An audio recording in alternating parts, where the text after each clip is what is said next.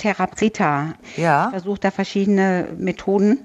Lässt man ihn eher aerob oder anaerob äh, sich umsetzen? Tausend Antworten. Frau Baumgarten, kann ich mal kurz den Unterschied erklären, was das überhaupt ist, aerob und anaerob mhm. beim Kompost? Einmal heißt es mit Sauerstoff und einmal ohne Sauerstoff. Und Terra Preta ist eine Fermentation mit der Zusetzung von Holzkohle die eine große Oberfläche hat. Kohle hat eine sehr große Oberfläche und da werden Nährstoffe gut gebunden, aber für Pflanzen verfügbar wieder gibt es die Möglichkeit, dass die wieder abgegeben werden über einen langsam fließenden Zeitraum, sodass die Pflanzen bestens versorgt sind. Da gibt es verschiedene Experimente.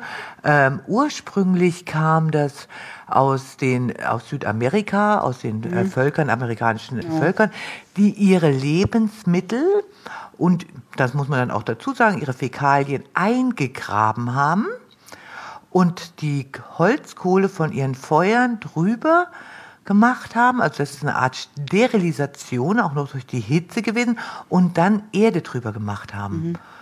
Und auf diesen Flächen ist ein extrem fruchtbarer Boden entstanden über die Jahrzehnte. Das heißt, das ist auch eine ja. ganz interessante Sache zu kompostieren. Aber das findet natürlich ohne Sauerstoff statt. Mhm weil das ist keine offene Umsetzung, sondern im Boden eine Fermentation mit Bodenlebe, Bodenlebewesen, aber abgeschlossen. Also anaerob in dem ja Fall. Nicht. Hm, ja, genau. Mhm, okay, ohne Sauerstoff, ja.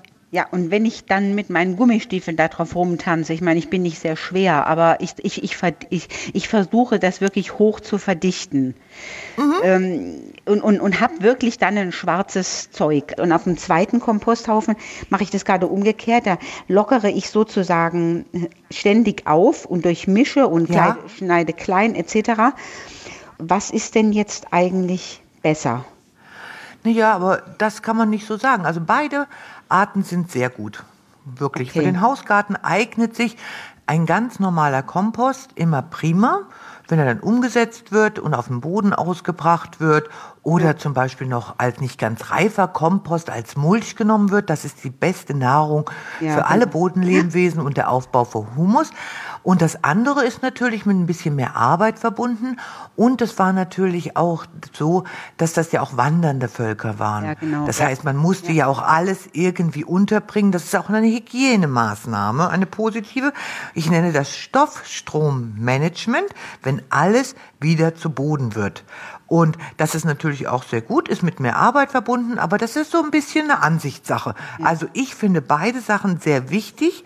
Das heißt, das Klimaschonendste ist immer alles, was man im Garten hat, auch im Garten wieder zurückzuführen. Genau. Ja. Und dann ist es egal, in welcher Weise. Damit hat man einen großen Schritt zur Klimaneutralität getan ja, genau. und gerade das Vermeiden von mineralischen Düngern, die sehr viel CO2 produzieren und natürlich auch sehr viel Öl verbrauchen und man hat seinen eigenen Dünger im Garten. Das kann man gar nicht hoch genug positiv ja, bewerten. Mache ich auch.